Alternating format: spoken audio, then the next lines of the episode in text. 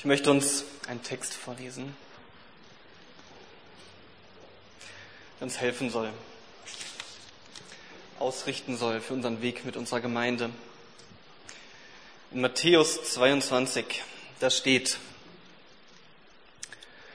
als aber die Pharisäer hörten, dass er die Sadduzäer zum Schweigen gebracht hatte, versammelten sie sich miteinander.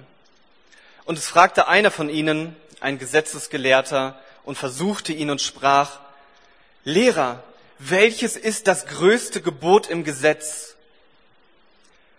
Er aber sprach zu ihm, du sollst den Herrn, deinen Gott, lieben mit deinem ganzen Herzen und mit deiner ganzen Seele und mit deinem ganzen Verstand. Dies ist das größte und erste Gebot. Das zweite aber ist ihm gleich. Du sollst deinen Nächsten lieben wie dich selbst. An diesen zwei Geboten hängt das ganze Gesetz und die Propheten. Und in Matthäus 28, da steht,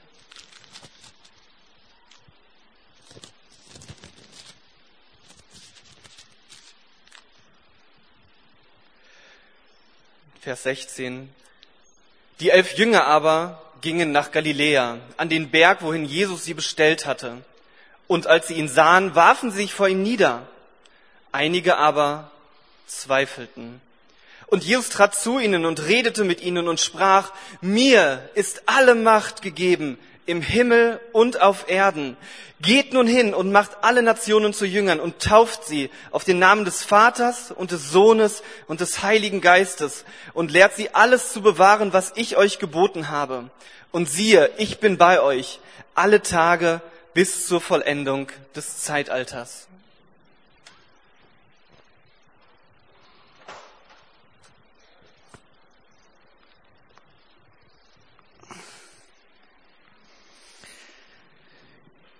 Guten Morgen, bin ich on? Ja, bin da. Vor einer Zeit habe ich mit einem Freund telefoniert und haben wir so ein bisschen geredet und so. Und irgendwann habe ich gefragt, und wie geht's dir in deiner Gemeinde? Und dann hat er zu mir gesagt, weißt du, mir geht's wie dem Noah. Dann habe ich gesagt, huch, warum? Dann hat er gesagt, weißt du, war es beim Noah nicht so, wenn draußen die Flut nicht gewesen wäre, hätte man den Gestank in der Arche nicht ausgehalten. Habt ihr schon mal drüber nachgedacht, wie es in der Arche gerochen hat?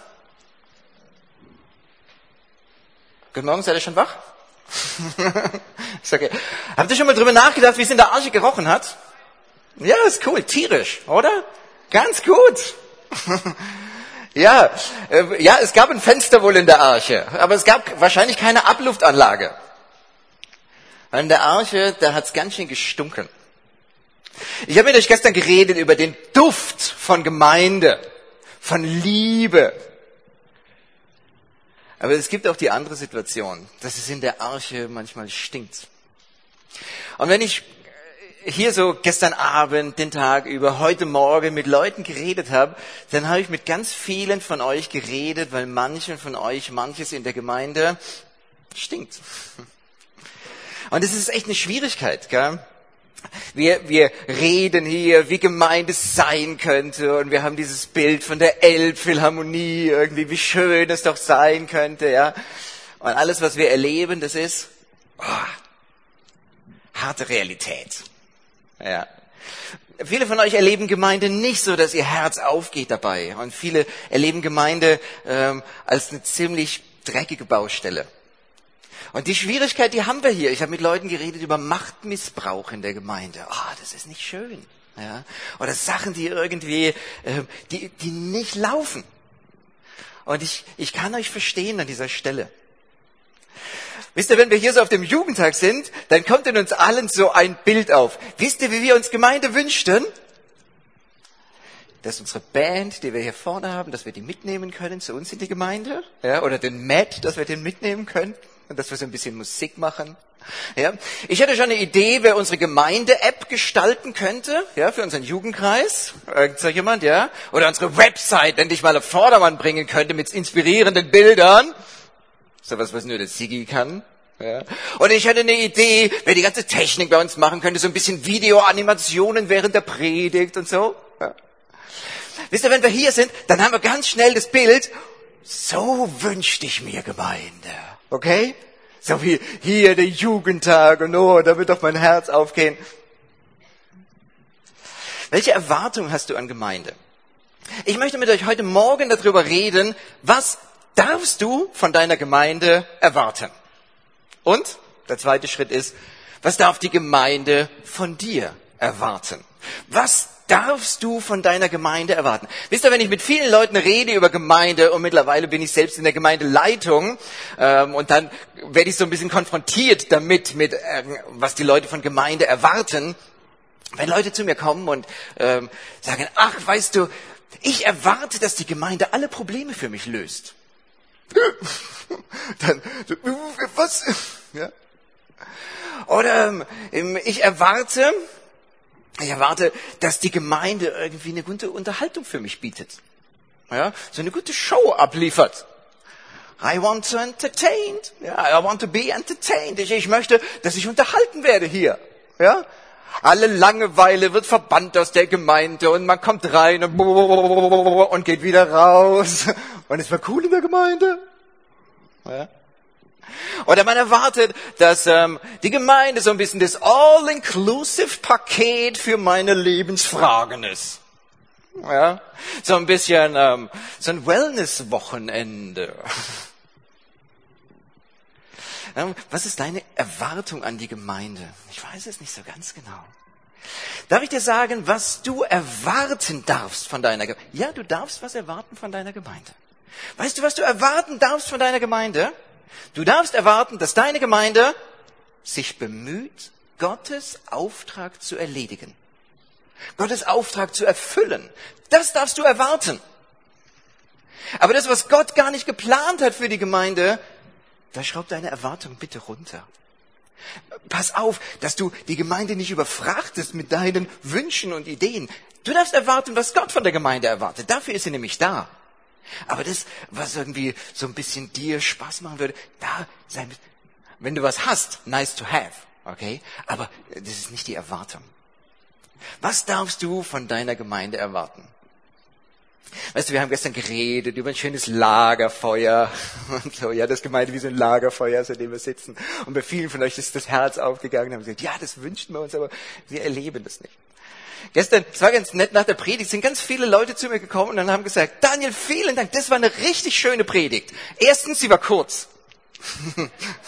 das, das haben sie echt, meine Kinder haben es nicht geglaubt, dass ich das schaffe. Okay. Oh, ich wollte meine Kinder nicht erwähnen, jetzt habe ich es doch. Okay. Ähm, ähm, das, das nächste war, Daniel, es war so schön, dass du nur zwei Punkte hattest gestern bei der Predigt. Ah, das ist auch schön. Okay, die Leute haben das mitgenommen, dass ich nur zwei Punkte hatte. Ich möchte euch gleich enttäuschen. Heute habe ich 45 Minuten und äh, heute habe ich neun Punkte und doppelt so viele Bibelstellen. seid, seid ihr soweit? Ja, ist gut. Also, okay. Schafft, ich habe gedacht, heute Morgen kann ich euch das zumuten. Seid ihr soweit? Ja. okay, können wir es gerade nochmal hören? Seid ihr alle da? Okay, jawohl. Und ich möchte mit euch gern diese Punkte durchgehen. Ich möchte mit euch fünf Punkte besprechen, die ihr von der Gemeinde erwarten dürft. Fünf Punkte. Und ich möchte mit euch vier Punkte durchsprechen, was die Gemeinde von euch erwarten darf. Okay? Ihr merkt, ihr bekommt mehr von der Gemeinde, als ihr gebt. Es ist Gnade. Okay? Deswegen machen wir das so. Fünf Punkte, die ihr von der Gemeinde erwarten dürft und äh, vier Punkte, die ihr der Gemeinde geben sollte oder was die Gemeinde euch. Ähm, was sind diese Punkte? Ich möchte mit euch das durchgehen. Und wir haben das bei uns in Heidelberg, in der Gemeinde, wo, wo ich herkomme, das ist so, was wir machen im Gemeindeaufnahmegespräch, dass wir sagen, liebe Leute, das dürft ihr von uns erwarten, diese fünf Punkte. Und weil wir glauben, dass diese fünf Punkte zutiefst biblische Punkte sind, was Gott von uns möchte, deswegen dürft ihr das von uns erwarten. Und wir bitten euch, liebe Geschwister, wenn ihr nach Heidelberg kommt, habt diese fünf Punkte im Hinterkopf. Und wenn ihr uns seht, dass wir bei einem von diesen Punkten kranken, dann sprecht uns an. Weil das ist unsere Verpflichtung, diese fünf Punkte in Heidelberg zu verwirklichen. Das möchte Gott von uns. Und wenn ihr seht, dass wir da schlecht sind, dann ist es eure Verantwortung, uns darauf hinzuweisen, dass wir diese Punkte ändern. Fünf Punkte. Und damit man sich die gut merken kann, haben wir die genannt Gnade. Ja, Gnade hat fünf Buchstaben, das merkt ihr. Und Gnade ist einfach eines der schönsten Worte in der Bibel. Oder? Und deswegen haben wir das Gnade genannt. Und jeder Buchstabe von Gnade steht für einen Punkt. Merkt euch das bitte gut. Heute Abend schreibe ich einen Test. okay. Gnade. Das erste, was du von deiner Gemeinde erwarten darfst, das ist Gemeinschaft. Gott möchte dich mit der Liebe deiner Geschwister beschenken. Gott war es, der gesagt hat, es ist nicht gut, dass der Mensch alleine ist. In der Apostelgeschichte finden wir diesen Vers, äh, sie verharrten in der Gemeinschaft. Oder hier in 1. Petrus 4, da sagt Petrus das, vor allen Dingen habt untereinander eine beständige Liebe. Gott möchte, dass Gemeinde eine liebevolle Gemeinschaft ist. Dass wir zusammen sind, dass wir gegenseitig uns lieben, respektieren, verantwortlichen Umgang.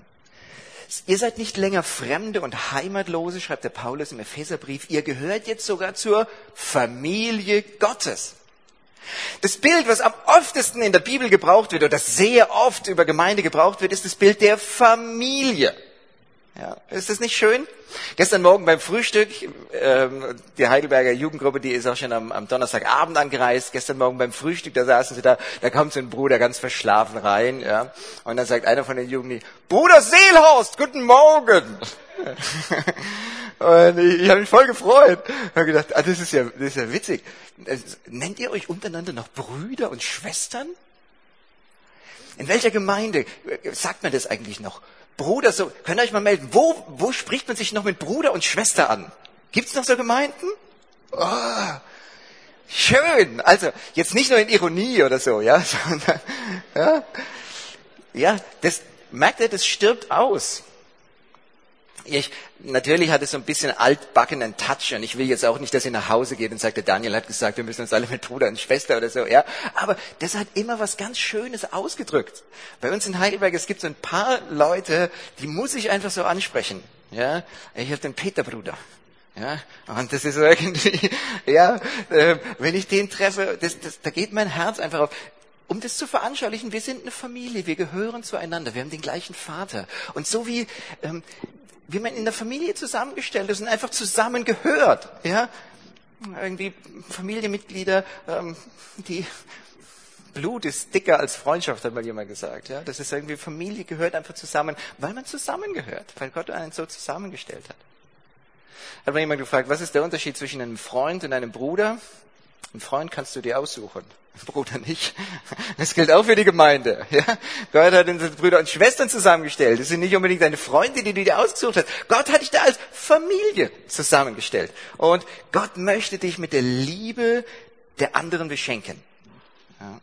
Und natürlich ist das ein Spannungsfeld und das kennen wir in Heidelberg, diese Gemeinschaft, diese Mehrgenerationengemeinde, weißt du, wir haben bei uns in Heidelberg die, die Instagram- und Snapchat-Generation und wir haben die Apothekenumschau-Generation. Ja, und wir sind irgendwie alle zusammen. Und wir müssen irgendwie gucken, dass wir gemeinsam vorankommen. Ja? Und trotzdem, es ist unsere Aufgabe, dass wir Gemeinschaft machen, dass wir gemeinsame Mittagessen haben, dass wir, weißt du, heute in unseren Autofahrgemeinden, da, da trifft man sich nicht mehr beim Aldi oder auf der Straße. Und wir müssen Gemeinschaftselemente machen, dass wir als Gemeinde zusammen sind. Wir haben regelmäßig gemeinsame Mittagessen, Gemeindefreizeiten sind wichtig. Ja? Wir sponsern unsere Gemeindefreizeiten, dass viele Leute dabei sind, einfach, dass wir Gemeinschaft haben können. Das ist uns wichtig, ja? dass wir Gemeinschaft erleben können. Das nächste, ist N, das ist die Nachfolge. Gott möchte, dass wir als Gemeinde bemüht sind, dass jeder einzelne Christ bei uns in der Gemeinde im Glauben wachsen kann, dass er weiterkommt, dass er Schritte in der Nachfolge machen kann. Gott möchte, dass du in der Gemeinde geistlich wächst. Und das darfst du erwarten von deiner Gemeinde, dass deine Gemeinde sich bemüht, dass du geistlich wächst, dass du vorwärts kommst. Dazu gehören die Predigten. Dazu gehört vielleicht eine Kleingruppe, ein Jüngerschaftskreis. Dazu gehört der Jugendkreis. Das sind alles Elemente der Gemeinde. Gott möchte, dass du in der Nachfolge wächst. Wir haben das eben gelesen. Jesus war es ein Anliegen, macht zu Jüngern alle Nationen. Das war ein Auftrag an die Jünger, andere zu Jüngern zu machen. Ja, das hat mal jemand gesagt, Christen werden geboren, Jünger werden gemacht. Jesus sagt, mache zu Jüngern. Und wer soll das machen? Ja, in der Gemeinde haben wir die Aufgabe, euch vorwärts zu bringen. Machet zu Jüngern. Lasst uns die Wahrheit bekennen in Liebe und in allem hinwachsen zu ihm, der das Haupt ist. Das war der Vers von gestern Abend, ja. Liebe und Wahrheit. An der Stelle, wo Liebe und Wahrheit zusammenkommt, da sagt Gottes Wort, da geschieht Wachstum. Und es ist das Ziel, was wir in der Gemeinde haben. Gerade haben wir bei uns in der Gemeinde die Wachstumswochen durch. Ja, wir haben für zwei Monate haben wir unsere Hauskreise ausgesetzt und haben arbeiten in kleinen Gruppen gemeinsam einen Kurs durch. Ja, weil wir den Wunsch haben, dass wir wachsen als Gemeinde. Gemeindewachstumswochen und haben einfach so einen Kurs durchgearbeitet. Ich weiß nicht, ob das eine Idee ist, ja, aber ähm, wir haben gute Erfahrungen gemacht mit Kursen, einfach um geistlich zu wachsen. Das nächste, und das sagen wir immer, wir schreiben Gnade mit einem großen A. Seht ihr das? Ja. Was steht im Mittelpunkt von unserer Gemeinde? Das A ist der Mittelpunkt bei Gnade. Was ist das Größte, was ist das Wichtigste für uns als Gemeinde? Hat jemand eine Idee, was das sein könnte? Anbetung, Amen, jawohl. Ähm, was ist unsere Aufgabe als Gemeinde? Wir wollen Gott anbeten. Warum hat uns Gott gemacht? Als Anbeter. Gott sucht Anbeter. Ja, wir sind dieses Gegenüber Gottes. Und die Bibelstellen dazu, du sollst den Herrn, deinen Gott lieben mit ganzem Herzen, mit deiner ganzen Seele und mit deinem ganzen Denken, was wir eben gehört haben. Ja, Gott möchte, dass, dass unser Herz auf ihn ausgerichtet ist und dass die Anbetung das Zentrale ist. Und deswegen haben wir bei uns in der Gemeinde einfach diese Anbetungsstunde, Zeiten der Anbetung, wo wir auf Gott blicken. Und wir sagen, dass wir möchten nicht eine menschenzentrierte Gemeinde sein, weißt du, wir möchten uns nicht gegenseitig den Bauchnabel pinseln oder so, ja, sondern wir möchten auf Jesus ausgerichtet sein. Und wir wollen eine Zeit haben, wo wir weggucken von uns und wo wir auf Jesus gucken. Könnt ihr euch erinnern gestern an den Magnet, an dieses Bild? Ja, ein Magnet ist dann gut, wenn, wenn die Nägel auf Jesus fokussiert sind. Und Anbetung macht nichts anderes, als dass du dich auf Jesus fokussierst. Freue dich an Jesus. Was ist Anbetung? Anbetung heißt eigentlich nichts anderes als freue dich mit ganzem Herzen an Jesus. Jesus ist das Zentrum und unsere Antwort auf das, was Jesus für uns getan hat, das ist die Anbetung. Wir möchten eine Gemeinde sein, die Gott anbetet. Wisst ihr, wir haben bei uns diese freie Form der Anbetung, diese Anbetungsstunde. Wir kommen zusammen, wir haben keine Liturgie, wir haben kein Programm, wir sitzen einfach da und es geht los. Ja, und, und es ist immer total spannend. Und wir haben richtig schöne Anbetungsstunden. Ja, von der Zeit, da war ein Bruder von uns, der hat ähm, Begrüßungsdienst gehabt und der ist nach dieser Anbetungsstunde runtergegangen und hat die Geschwister, die zur zweiten Stunde kommen, begrüßt. Und er kam hinter zu mir und hat gesagt, es ist mir so schwer gefallen, die Leute zu begrüßen, die zur zweiten Stunde kamen. Am liebsten hätte ich ihnen gesagt, wir haben eben Jesus gesehen und du warst nicht da. Ja, also, dem sein Herz, das war so aufgegangen, dass er gesagt hat, du hast gerade was verpasst. Wir haben Jesus gesehen. Also super. Wir haben wirklich ganz schöne Stunden in der Anbetungsstunde. Aber wir haben auch andere Stunden in der Anbetungsstunde gehabt. Wir haben kein doppeltes Netz. Wir haben keine Sicherheit. Ja?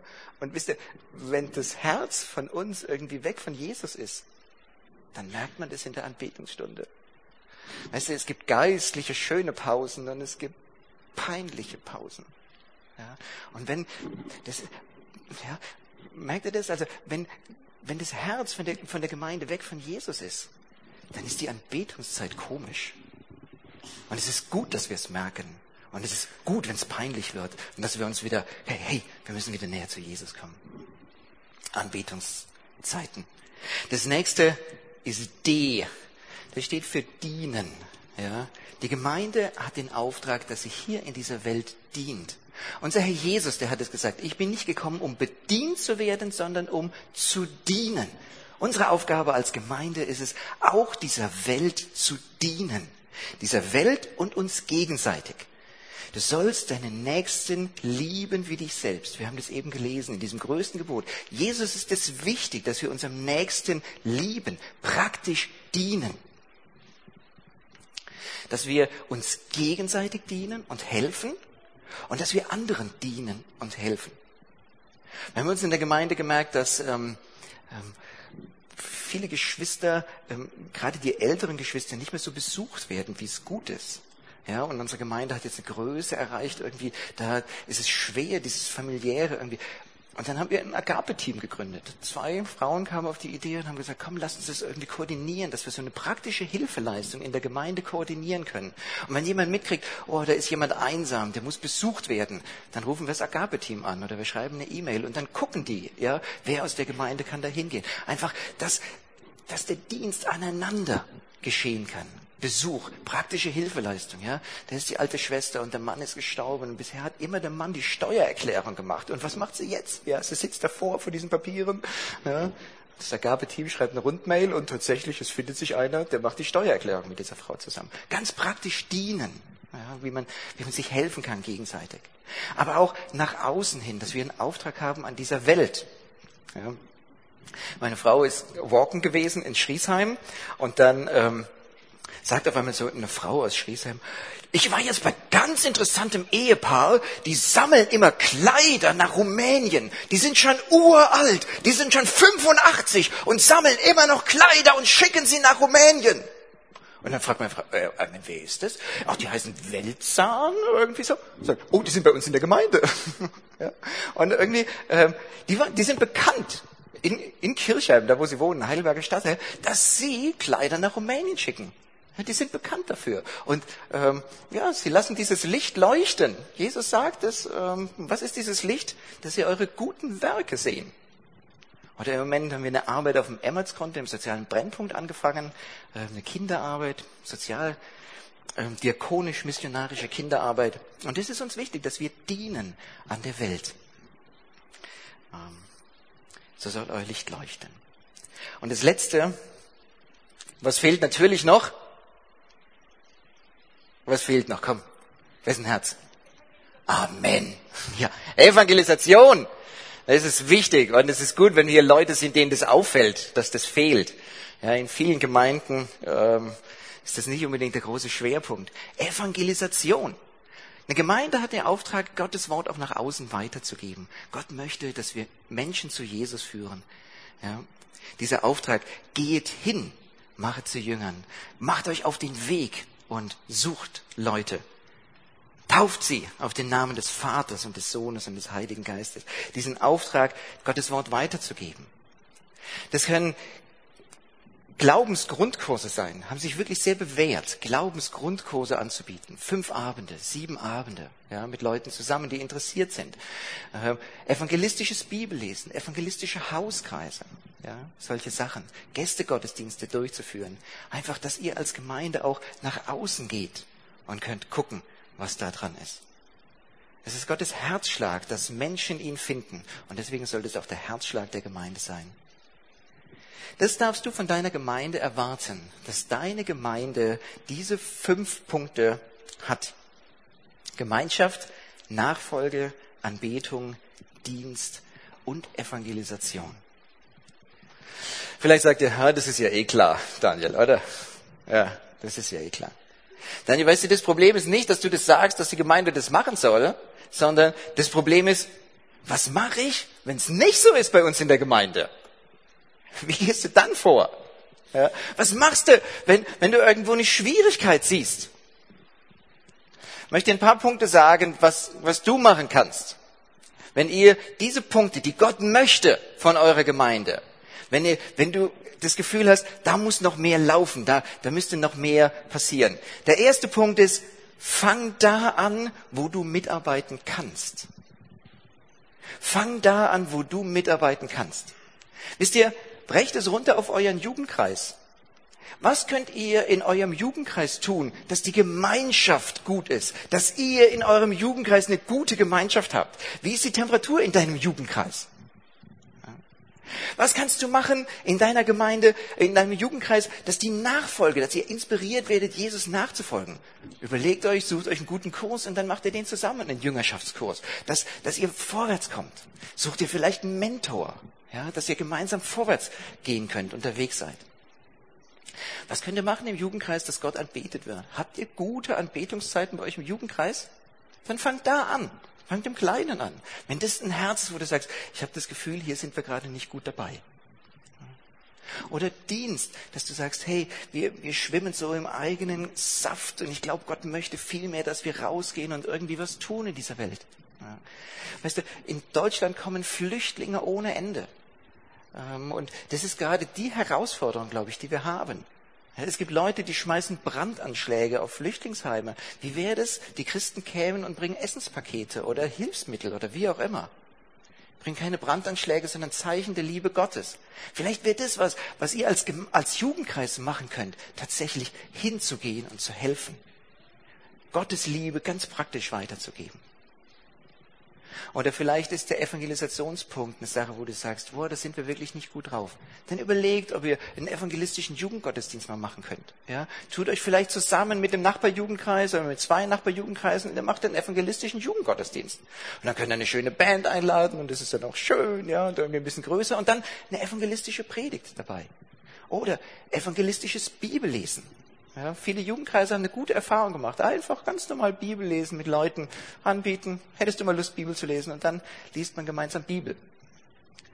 Versuch das runterzubrechen und fang da an, wo du anfangen kannst. Ja, red mit deinem Jugendkreis darüber.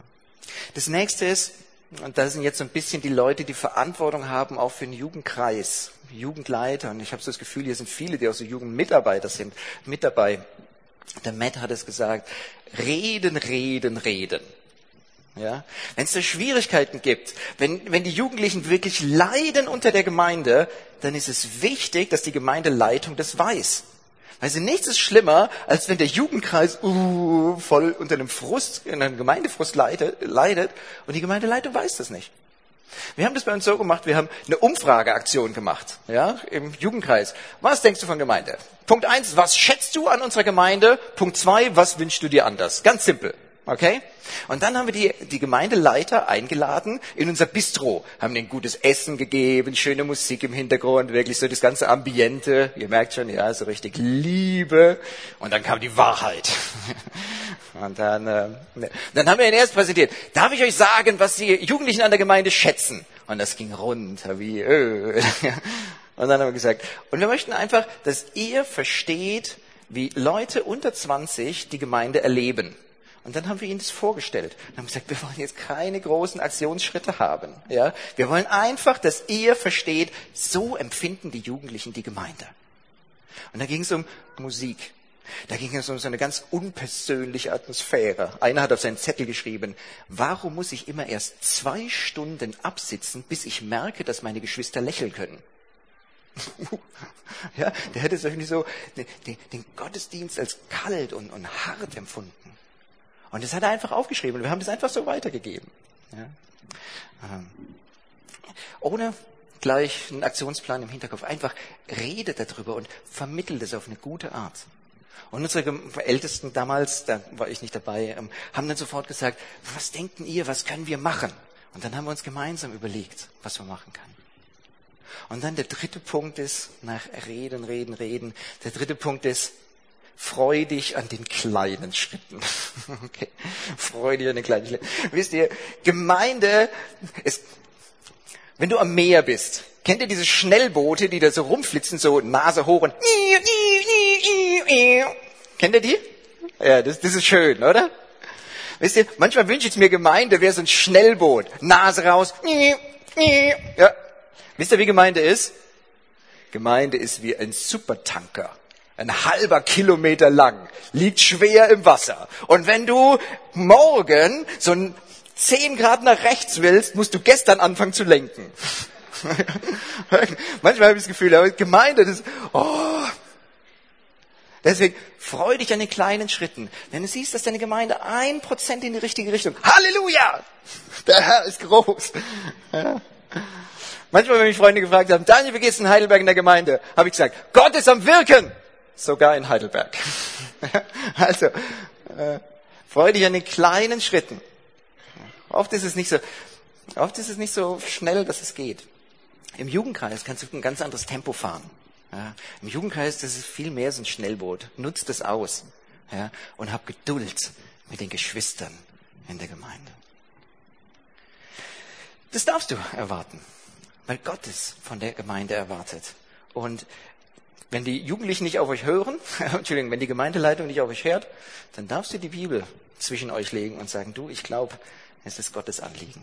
Und deswegen darfst du es. Das andere ist jetzt aber, was darf die Gemeinde von dir erwarten? Und jetzt kommen wir andersrum, okay? Was darf die Gemeinde von dir erwarten? Und weißt du, ähm, wir bei uns in Heidelberg, wir machen einen Unterschied zwischen einem Gast in der Gemeinde und einem verbindlichen Glied. Wir haben in Heidelberg einfach die Situation, ganz viele Studenten. Heidelberg ist eine Studentenstadt. Ja, viele junge Leute. Und diese Studenten, die kommen und die gehen und die, die hoppen so durch die Churches. Ja, weißt du, was ein Channel Hopper ist? Das ist einer, der auf der Couch sitzt, die Fernbedienung in der Hand, ja, und dann surft er so durch die einzelnen Kanäle. Ich erlebe so eine Bewegung in, bei den Christen, äh, das heißt Church Hopper. Ja, man, man, man chattet so, man hoppt so durch die Gemeinden und immer da, wo irgendwo ein Highlight ist, wow, dann ist man gut da, weißt du? Oh, hey, gerade gibt's einen voll guten Lobpreis in der und der Gemeinde, wow, und dann ist man da, ja? Und die haben einen neuen Prediger, der ist voll, wow, und dann ist man da. Ja? Ich glaube, das ist nicht das, was Gott möchte, sondern Gott möchte, dass wir zu einer Familie dazugehören und nicht irgendwie uns immer die Sahne mitnehmen. Gott, deswegen unterscheiden wir das. Wenn Leute zu uns kommen, die dürfen sich unsere Gemeinde angucken. Ja, ich sage immer, sie dürfen ein halbes Jahr bei uns sein als Gast. Mein Bruder sagt immer, nach zwei Monaten. Ich sage immer, ein bisschen Gnade, ein bisschen Gnade. Okay. Ja, also man darf als Gast dabei sein. Und von einem Gast erwarten wir die vier Punkte, die jetzt kommen, die erwarten wir nicht. Ja? Wenn du als Gast zu mir nach Hause kommst, dann bist du Gast. Und dann kriegst du ein gutes Essen. Und wenn es hinterher ans Tisch abräumen geht, dann sage ich meine Kinder, könnt ihr bitte helfen, den Tisch abräumen? Und sag zu dem Gast, bitte bleib sitzen. Okay? Also die Familienmitglieder, die haben eine Verantwortung. Aber ähm, der Gast, der ist Gast. Und deswegen, es gibt Leute, die sind Gast bei uns in den Gemeinden und von denen erwarten wir das nicht. Aber von einem Familienmitglied erwarten wir ein paar Punkte. Folgende vier Punkte erwarten wir. Das erste ist verbindliche Gemeinschaft. Warum erwarten wir das von den Leuten? Weil ich glaube, Gottes Wort erwartet das von dir. Weißt du, nicht ich erwarte das von, von euch als Gemeindeglied, sondern Gottes Wort sagt. Kennt ihr den Vers in Hebräer 10, Vers 25? Indem wir unsere Zusammenkünfte nicht versäumen, wie es bei einigen Sitte ist, sondern einander ermuntern. Ja? Gottes Wort sagt, es ist gut, wenn du regelmäßig die Gemeinde besuchst. Über Jesus wurde es gesagt, wie es seine Gewohnheit war, ging er am Sabbat in die Synagoge. Das war eine gute Gewohnheit, die Jesus hatte. Ja. Oder William McDonald, ein Autor, den ich sehr schätze, der hat es mal so gesagt, When the assembly doors are open, everybody should know that I am in. Wenn die Versammlungstüren offen sind, dann sollte jeder wissen, der William McDonald ist drin. Oh, das ist ein hartes, das, das schaffe ich nicht. Okay. Aber ähm, verbindliche Gemeinschaft, tatsächlich da zu sein. Weißt du, und du brauchst es. Wie so ein Lagerfeuer. Wir kommen wieder zum Lager. Ich merke, ich mag das Lagerfeuer. Weißt du, du hast so einen Holzscheit in dem Lagerfeuer liegen. Du nimmst dieses Holzscheit und nimmst mit so einer Zange natürlich mit der Hand, ja, mit der Zange. Und du legst es auf die Seite Weißt du, was passiert mit dem Holzscheit? Es geht ganz schnell aus. Weißt du, für deine Liebe zu Jesus brauchst du das Feuer und die Wärme von den anderen. Nachfolge muss angefeuert werden und dafür brauchst du die Gemeinschaft. Verbindliche Gemeinschaft. Ja, wir führen keine Strichliste, wer wann da ist. Und das sagen wir immer. Okay? Wir kontrollieren nicht. Es geht hier nicht darum, um irgendwie Kontrolle. Aber es geht darum, und wenn sich Leute uns anschließen wollen in Heidelberg, dann bitten wir um die Erlaubnis, dann sagen wir, wenn wir merken, dass du länger nicht kommst, dürfen wir nachfragen? Wir haben die Verantwortung, auf die Herde zu achten. Dürfen wir nachfragen? Und dann sagen sie, okay, ihr dürft nachfragen. Wenn ihr merkt, ich komme regelmäßig nicht, ja, dann dürft ihr nachfragen. Und tatsächlich, das machen wir dann auch, ja, dass wir sagen, oh, puh, was war? Und es gibt Gründe, ja, da war krank, war beruflich viel los, ist in der Familie Stress oder sowas. Klar, es gibt Gründe, dass man nicht immer da sein kann. Ja, aber wichtig ist, ähm, dass du den Grundsatz fasst, ich möchte dabei sein. Wir geben unseren Geschwistern noch so einen Daumenwert und sagen, auch unter der Woche wäre es gut, wenn ein Abend unter der Woche für die Gemeinde reserviert ist. Ja, klar, wir wissen, dass Leben anstrengend ist. Ähm, für ein Otto normal. Jugendliche haben mehr Zeit. Ihr dürft zwei, drei Abende machen. Ja, Montagschor, Dienstags Mitarbeiter, Mittwochs Vorbereitungskurs, Donnerstag, bla, bla, keine Ahnung. Ja. Ähm, mein Nachbar hat dann immer gesagt, CDU Heidelberg, Christen dauernd unterwegs. Aha. irgendwie. Oder VfB Heidelberg, hat auch mal jemand gesagt. Viel frommer Betrieb. Ja, okay. Äh, darum, darum geht's nicht. Ja, es, es geht darum, nicht uns selbst zu beschäftigen. Aber ich glaube, es wäre gut, dass man so sagt, einen Abend in der Woche sollten wir wirklich uns nehmen für Gemeinschaft und für die Gemeinde. Ja, es gibt Zeiten, da ist es mehr, es gibt Zeiten, da ist es vielleicht weniger, aber so als Daumenwert. Verbindliche Gemeinschaft. Als nächstes Unterordnung unter das ältesten Team. Wow, ich sehe gerade hier. Wow. Okay. Also, hier sind so ein paar komische Begriffe drin. Ja. Als erstes Ältestenteam. Wir können sagen, das Leitungsteam. In der Bibel wird es als Ältestenteam bezeichnet. Ja, vielleicht habt ihr eine Brüderstunde oder ein Leitungsteam. Ich weiß nicht, wie das heißt bei euch. Ja. Aber es gibt eine Gemeindeleitung. Und warum sagen wir Unterordnung unter die Ältestenschaft? Naja, weil es die Bibel sagt. Ja. Und wenn die Bibel darüber redet, dann möchte ich auch darüber reden. Und deswegen, wisst ihr, das erwarten wir nicht von den Gästen, die bei uns sind, aber das erwarten wir von unseren Gemeindegliedern. Was heißt es, Unterordnung unter die Ältestenschaft? Ich habe hier einen Vers aus 1. Thessalonicher 5. Im Hebräerbrief ist es noch schärfer. Im Hebräerbrief heißt es, gehorcht und fügt euch euren Führern. euren, euren Leitern, die das Wort Gottes zu euch geredet haben. Wir bitten aber, Brüder, dass ihr die anerkennt, die unter euch arbeiten und euch vorstehen im Herrn und euch zurechtweisen, dass ihr sie ganz besonders in Liebe achtet, um ihres Werkes willen. Haltet Frieden untereinander. Das ist die Aufforderung an Gemeindeglieder, die, die Leitung zu respektieren. Was bedeutet es? Achtung, es geht nicht um Kontrolle. Es heißt nicht, dass wir als Leiter einer Gemeinde Heiliger Geist sind für euer Leben. Wir sagen euch nicht, wie Gott euch führt. Wir sagen euch nicht, wenn ihr heiraten sollt. Wir sagen euch nicht, wo ihr studieren sollt. Okay? Das dürfen wir uns nicht anmaßen. Wir sind nicht Heiliger Geist. Und das ist mir ganz wichtig zu sagen. Und es gibt in christlichen Kreisen an der Stelle wirklich Machtmissbrauch, wo sich Menschen das anmaßen, anderen Leuten Gottes, Gottes Wort autoritär weiterzugeben. Und an der Stelle wird aus, einer, aus einem Kümmern eine Kontrolle. Und da möchte ich mich wirklich von distanzieren. Ja, es geht nicht darum, hier Menschen in Abhängigkeiten zu bringen. Gemeindeleitung heißt nicht, dass die Beziehung zu Jesus immer über mich laufen muss, sondern das Ziel ist es, dass jemand selbst in Beziehung mit Jesus kommt. Versteht er das? Es geht nicht um Kontrolle hier. Was heißt aber Unterordnung unter die Ältestenschaft? Das heißt als erstes, ähm, ein Ältester ist dafür zuständig, zu schützen und zu bewahren, wie dieser Hirte. Ja, in der Bibel wird oft dieses Bild des Hirten gebraucht. Und schädliche Einflüsse fernzuhalten von der Gemeinde. Und dazu gehören Sachen wie Gemeindezucht, die einfach auch dazu, dass Unrecht beim Namen genannt wird. Wenn da Sachen passieren, die nicht okay sind, dass das auch beim Namen genannt wird. Aber eine andere Sache finde ich noch viel wichtiger. Ähm, und zwar, die Ältesten in einer Gemeinde sind für die theologische Ausrichtung, für die lehrmäßige Ausrichtung der Gemeinde verantwortlich. Und das möchte ich euch gerade erklären. Schaut mal, ich glaube, dass wir in der Bibel unterschiedliche Wahrheiten finden, mit unterschiedlichen Wichtigkeiten. Okay?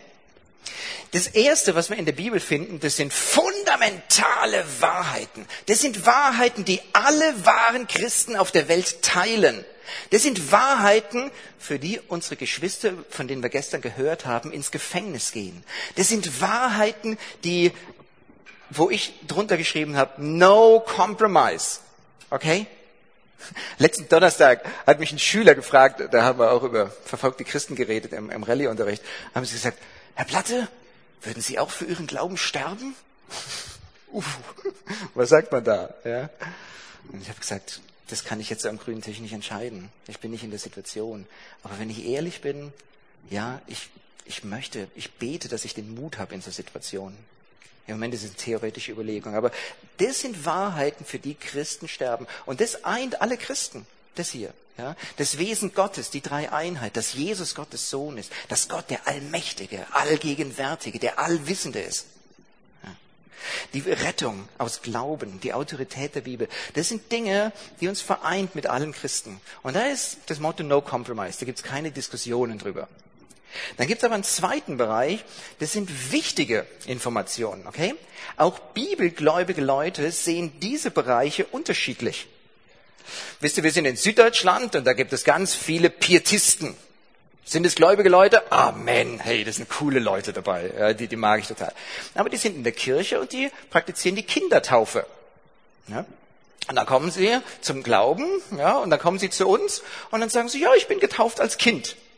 Darf der bei uns in der Gemeinde dabei sein? Hm. Wir lehren das aber anders. Wir lehren die Glaubenstaufe bei uns in der Gemeinde. Ja? Wie gehen wir damit um? Okay, wir sagen bei diesem zweiten Bereich, wo Christen unterschiedlicher, hier, das ist die Verantwortung von uns Ältesten. Und wir legen die theologische Linie fest. Du darfst die Punkte anders sehen. Ja, wenn du das mit der kind, wenn du an deiner Kindertaufe festhältst, das ist kein heilsentscheidender Punkt. Du darfst es anders sehen, aber wir bitten, dass du akzeptierst, dass wir es in Heidelberg folgendermaßen lehren. Und wenn wir über Taufe predigen bei uns, dann möchte ich nicht, dass du hinterher aufstehst und sagst, aber ich sehe das anders, sondern dass du akzeptierst, dass wir das so lehren. Ja, das sind andere, das sind so diese Spannungsfelder in der Gemeinde. Und das sind die Punkte, die ganz viel Unruhe in die Gemeinde bringen können. Ja? Verlierbarkeit des Heils, Umgang mit zeichenhaften Gaben, Dienst der Frau in der Gemeinde, bla bla. Weißt du, da geht's ja immer noch weiter, wie man sowas handhabt. Und da sagen wir den Geschwistern, pass mal auf, wenn ihr zu uns kommen wollt, ihr dürft es anders sehen. Ihr müsst es nicht alles so sehen wie wir. Aber wir bitten euch, dass ihr das akzeptiert, dass wir es so sehen. Okay? Und da sind die Ältesten für die lehrmäßige Ausrichtung der Gemeinde verantwortlich. Biblische Wahrheit. Und dann gibt es noch einen Bereich, wo die Bibel sagt, da kann es innerhalb einer Gemeinde unterschiedliche Meinungen geben. Im Neuen Testament war das Götzenopferfleisch. Darf man das essen oder nicht? War so ein Thema, wo der Paulus sagt, hey, in einer Gemeinde kann es Leute geben, die sagen, nein, ich esse kein Götzenopferfleisch. Und es kann Leute geben, die sagen, ja, wir essen Götzenopferfleisch. Da ist es eine persönliche Geschichte und da sagen wir als Gemeinde auch nichts dagegen. Es gibt Bereiche, ja, da können in einer Gemeinde unterschiedliche Ansichten sein. Das sind ganz viele Stilfragen, wie man sich ansieht, wie man Musik hört, ja, was weiß ich. Das sind solche Fragen. Ähm, da kann in einer Gemeinde, das ist okay, wenn da unterschiedliche Meinungen sind. Und bitte, wenn du irgendwie dir wichtig ist bei einer Sache, was du machst, ja, sei vorsichtig, das als Maßstab auf andere zu legen. Manchmal muss man da auch Leuten auf den Finger klopfen. Ja, und muss sagen, hey, wenn du das für dich so siehst, das ist gut. Aber bitte leg diesen Maßstab nicht auf andere. Das ist ein bisschen gefährlich. Versteht ihr das? Diese drei Unterschiede. Und unsere Aufgabe als Älteste ist dieser mittlere Bereich. Ja, die Unterordnung unter die Ältestenschaft heißt, wir akzeptieren die theologische Ausrichtung der Gemeinde. Was darfst du noch von der Gemeinde erwarten? Du darfst von der Gemeinde, nein, Entschuldigung, was darf die Gemeinde von dir erwarten? Dass du aktiv mitarbeitest. Dass du die Ärmel hochkrempelst. Wisst ihr, wenn Jesus das gesagt hat, ich bin nicht gekommen, um bedient zu werden, sondern um zu dienen, dann ist es Dienen des Jesus gehen. Dann ist es Dienen des, ich lebe nicht für mich selbst, sondern ich lebe für andere. Das ist das, was die Gemeinde auch von dir erwarten kann. Und Gott hat dir Gaben gegeben. Die Bibel sagt es, wie jeder eine Gabe empfangen hat, dient damit einander. Weißt du, bei dem Bild von dem Bau, du bist so ein Stein. Und stell dir vor, da wird so eine schöne Wand gebaut und auf einmal ist ein Loch mitten in der Wand. Ja? Und man müsste eigentlich darunter schreiben, hier wäre eigentlich der Platz von Bruder XY gewesen, aber leider hat er sich verweigert mitzuarbeiten. ja? Und so ist es manchmal in der Gemeinde, ja? dass, dass man rumgeht und man findet viele Löcher. Warum? Weil da Leute sind, die, die möchten sich nicht einbauen lassen in die Wand. Und es fällt auf. Eine Gemeinde lebt davon. Wie jeder eine Gnadengabe empfangen hat, setz dich ein und arbeite mit. Und es geht weiter hier. Jemand, der redet, so rede als Aussprüche Gottes. Wenn jemand dient, so sei es aus der Kraft, die Gott darreicht.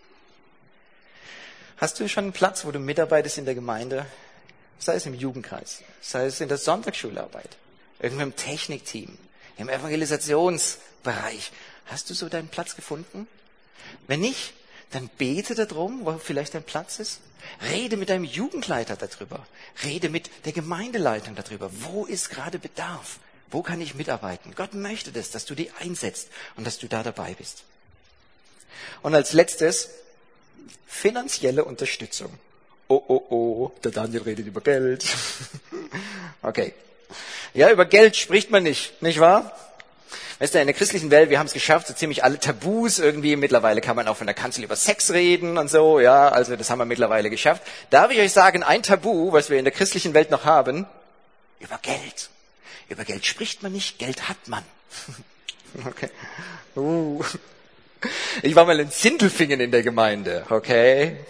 Diese Stadt, die von einem großen Stern überstrahlt wird. Und ähm, ich kam an und auf dem Weg zur Gemeinde, ich bin an vielen Sternen vorbeigefahren, ja. Und das Lied, was wir gesungen haben, war natürlich Stern, auf den ich schaue. Das Mercedes-Lied. Okay. Ähm. Ja, in, in, in Sindelfingen, ja. Und wisst ihr, über was ich gepredigt habe in Sindelfingen? Über Geld. Und ich habe gesagt, wahrscheinlich ist es für die einheimischen Brüder viel zu heikel, zum Thema Geld zu reden, deswegen mache ich es, wenn ich von außen komme. Okay, ich rede mit euch jetzt noch kurz über Geld, nämlich das ist viel einfacher mit euch darüber zu reden, wo ihr kein Geld habt. Okay, wenn ihr, wenn ihr später mal Geld habt, ist es viel peinlicher, darüber zu reden. Okay, also, kurze Einheit darüber Geld. Ja, ich glaube, Gott kann erwarten von uns, dass wir auch Wisst ihr, die Bibel redet viel mehr über Geld, als wir das tun. Wie viel hat Jesus über Geld geredet? Der Paulus redet über Geld, der Petrus, der Jakobus. Also alle reden über Geld. Nur wir nicht mehr. Ja, okay. Dein Geldbeutel zeigt, wen du wirklich anbetest. Zeig mir deinen Kontoauszug und ich sag dir, was dir wirklich wichtig ist. Weißt du, dein Geldbeutel zeigt, wen du wirklich anbetest. Und deswegen ist die Frage, wie wichtig ist dir die Gemeinde? Wie viel zeigt dein Konto aus, so wie viel dir die Gemeinde bedeutet? Wie viel zeigt dein Geldbeutel, was dir die Gemeinde bedeutet? Hm, okay. Finanzielle Unterstützung ist, glaube ich, ein Punkt, der wichtig ist. Drei Grundsätze für Gemeinde, für, für Umgang mit Geld. Der erste Punkt. Alles, was du in deinem Geldbeutel hast, hat Gott dir zur Verwaltung gegeben. Okay? Geh vernünftig mit allem um. Sei ein guter Verwalter von dem Geld. Weißt du, wir haben gestern drüber nachgedacht, es ist Gnade, dass wir hier sind. Es ist Gnade, dass du gerade auf einem Geldbeutel sitzt, wo relativ viel drin ist. Wie viele Christen sitzen auf einem Geldbeutel, wo fast nichts drin ist? Hast du was dafür getan, dass du hier aufgewachsen bist? Ich glaub's nicht. Okay, es ist Gnade, dass du hier bist. Und deswegen, alles Geld, was du irgendwie zur Verfügung hast, ist von Gott dir äh, anvertraut. Geh verantwortlich damit um. Und die Bibel gibt ganz viele gute Hinweise, wie man mit Geld umgehen soll. Ja? Die Bibel warnt uns vor, vor unnötig Schulden machen. Ja? Deutschland ist eine überschuldete Generat äh, Gesellschaft. Wie viele Leute gibt es, die Privatinsolvenz anmelden müssen? Ja? Es ist an der Stelle einfach wichtig, vernünftig mit dem umzugehen. Das Zweite ist, gib regelmäßig. Gib regelmäßig. Die Bibel sagt es, ja, dass wir regelmäßig geben sollen. Im Alten Testament gibt es den Zehnten, das ist so ein guter Daumenwert. Ja, also wenn du deine Steuererklärung machst, von denen, die das schon machen, okay, guck dir, wie viel ihr habt, verschiebt das Komma um eine Stelle, okay, und dann wisst ihr, wie viel ihr geben solltet. Okay, jetzt ist die Frage immer brutto oder netto, Daniel? Ja, das ist die Frage. Ich sage dann meistens, okay, es entscheidet sich, ob du Gottes Segen brutto oder netto möchtest. okay, also, das liegt dir so ein bisschen selbst in deiner Hand, okay? Und dann gib einfach. Ja, nicht alles muss der Gemeinde. Es gibt viele gute. Wir wissen, wir als Gemeinde sind nur ein Teil von Gottes Werk. Und wenn du anderen Werken was gibst und wenn du, wenn du Kinder in der dritten Welt unterstützt oder wie auch immer, das ist gut. Ja, wir sind nicht alles, aber als Gemeinde sind wir auch ein Teil davon. Also gib regelmäßig. Ja. Und als letztes, als drittes, die Bibel kennt den Begriff des Opfers. Manchmal möchte Gott oder manchmal legt Gott es Menschen aufs Herz, dass sie viel mehr geben als nur den Zehnten. Wir finden das immer wieder in der Bibel, dass, dass Leute wirklich geopfert haben. Kennst du den Unterschied von einem Opfer und einer Kollekte? Eine Kollekte ist, wenn ein Huhn ein Ei gibt. Ein Opfer ist, wenn ein Schwein ein Schnitzel gibt. Okay. Das tut weh. Okay. Manchmal gibt es so Elemente, wo Gott es aufs Herz legt, ja. Es war eine Situation, dass wir auf der einen Seite, wir haben ein Haus gebaut, äh, meine Frau und ich und die Familie, und auf der anderen Seite hat unsere Gemeinde ein Haus gebaut. Und das war, kam relativ übereinander. Und irgendwann bin ich zur Bank gegangen und habe einen relativ großen Betrag geholt. Und dann habe ich gesagt, und was soll ich damit machen? Und das war die Frau, die so meine ganze Baufinanzierung gemacht hat und die wusste genau, wie viel Geld ich habe. Ja. Und dann habe ich gesagt, machen Sie bitte eine Spende daraus für wie bitte? und es war völlig verrückt. Und ich habe so eine Freude gehabt dabei. Oh, einen fröhlichen Geber hat Gott lieb. Weißt du, war so richtig so, wusch, so alles weg. Und ihre, aber ich halt ein bisschen länger, einem anderen Kredit. Ja. Und einen fröhlichen, einen fröhlichen Geber hat Gott lieb. Jesus sagt ein Geheimnis und er sagt, wo dein Schatz ist, da ist dein Herz. Leidest du manchmal darunter, dass dein Herz so viel auf der Erde ist? Ja, dann gib deinen Schatz in den Himmel. Und weißt du, was dann mit deinem Herzen passiert? Es wird hinterhergezogen. Das ist manchmal so. Weißt du, wenn du deinen Schatz in den Himmel gibst, dann wird dein Herz hinterhergezogen. Das macht einfach froh. Ich wünsche dir, das, dass du das erlebst, auch in deiner Gemeinde und für dich, dass dein Herz hinterhergezogen wird. Ich bin am Ende mit den Punkten. Das war viel. Ihr seid total gut. Ihr seid noch dabei. Danke euch. Ich wünsche euch von Herzen, dass ihr das erlebt, dass ihr eine Gemeinde träumt mit eurem Kopf, wie Gott sie sich wünscht. Und dass ihr den langen Atem habt, zu arbeiten und euch mit einzubringen, bis die Gemeinde das wird. Wisst ihr, natürlich zeige ich euch jetzt gerade so ein bisschen das Bild von der Elbphilharmonie und wie schön es alles sein könnte. Und vielleicht ist eure Baustelle viel dreckiger ich wünsche dir, dass du den langen Atem hast, da durchzugehen. Manchmal ist die Bauzeit viel länger, als man geplant hat. Bei der Elbphilharmonie auch. Gell? Die arbeiten jetzt schon doppelt so lang, wie sie eigentlich geplant hatten. Vielleicht hast du auch dieses Gefühl. Ich wünsche dir den langen Atem, ein Gottesreich mitzubauen. Amen.